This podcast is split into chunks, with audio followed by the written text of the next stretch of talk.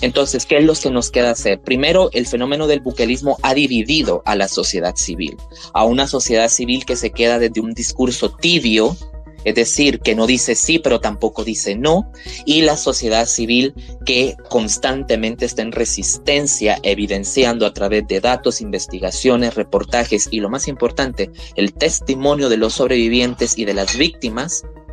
y es esta la estrategia la que nos está manteniendo en el ojo del huracán. Es decir, la única alternativa que tienen las poblaciones en este momento mayormente impactadas por el régimen de excepción y por todo el fenómeno del buquelismo son precisamente esto que estamos haciendo en este espacio de Twitter. Hablar desde la realidad, desde los datos y las estadísticas y por supuesto hablar desde la evidencia.